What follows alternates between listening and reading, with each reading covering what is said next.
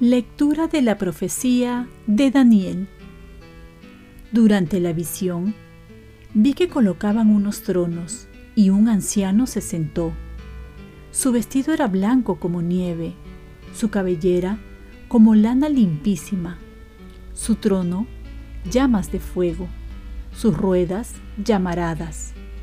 Un río impetuoso de fuego brotaba delante de él Miles y miles le servían, millones estaban a sus órdenes. Comenzó la sesión y se abrieron los libros. Mientras miraba, en la visión nocturna vi venir en las nubes del cielo como un hijo de hombre que se acercó al anciano y se presentó ante él. Le dieron poder real y dominio. Todos los pueblos, naciones y lenguas lo respetarán su dominio es eterno y no pasa. Su reino no tendrá fin. Palabra de Dios. Salmo responsorial. El Señor reina altísimo sobre la tierra. El Señor reina, la tierra goza, se alegran las islas innumerables, tinieblas y nube lo rodean justicia y derecho sostienen su trono.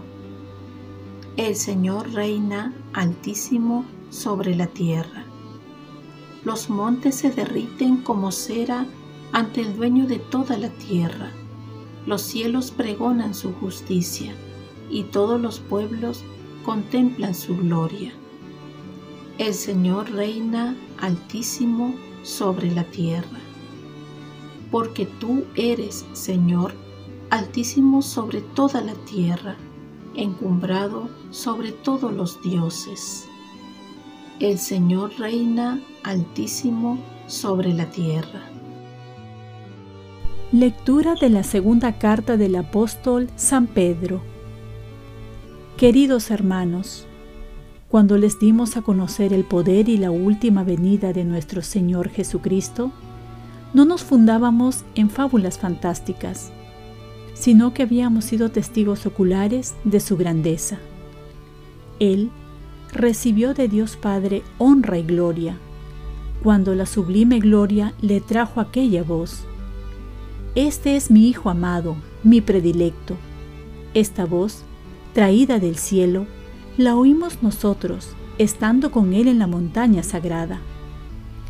Esto nos confirma la palabra de los profetas, y hacen muy bien en prestarle atención, como a una lámpara que brilla en un lugar oscuro hasta que despunte el día y el lucero nazca en sus corazones. Palabra de Dios. Lectura del Santo Evangelio según San Marcos. En aquel tiempo, Jesús se llevó a Pedro, a Santiago y a Juan subió con ellos solos a una montaña alta y se transfiguró delante de ellos. Sus vestidos se volvieron de un blanco deslumbrador, como no puede dejarlos ningún batanero del mundo. Se les apareció Elías y Moisés, conversando con Jesús. Entonces Pedro tomó la palabra y le dijo a Jesús, Maestro, qué bien se está aquí. Vamos a hacer tres tiendas una para ti, otra para Moisés y otra para Elías. Estaban asustados y no sabía lo que decía. Se formó una nube que los cubrió y salió una voz de la nube. Este es mi Hijo amado, escúchenlo. De pronto, al mirar alrededor, no vieron a nadie más que a Jesús, solo con ellos. Cuando bajaban de la montaña, Jesús les mandó, no cuenten a nadie lo que han visto hasta que el Hijo del Hombre resucite de entre los muertos. Esto se les quedó grabado y discutían qué quería decir aquello de resucitar entre los muertos. Palabra del Señor. Paz y bien. Fiesta de la transfiguración del Señor. Llamados a transfigurarnos. Ayer veíamos a Pedro, que estaba siendo regañado por Jesús porque lo quería convencer que no tomara el camino de la cruz. Y es verdad que no se puede seguir a Cristo sin llevar la cruz. Pero no todo el camino es cruz. Jesús es humano y comprende la debilidad del hombre. Es un camino exigente, pero también, como los apóstoles, Jesús nos muestra lo que nos espera. Momentos de alegría. Nos da también momentos de gozo, de plenitud, de esperanza. Porque si pasamos por el monte del Calvario, también pasamos por el monte del Tabor, donde encontramos consolación. Lo que ocurre es que generalmente nos fijamos más en las cruces que en las transfiguraciones, donde Jesús muchas veces se muestra, pero hay que saber reconocerlo.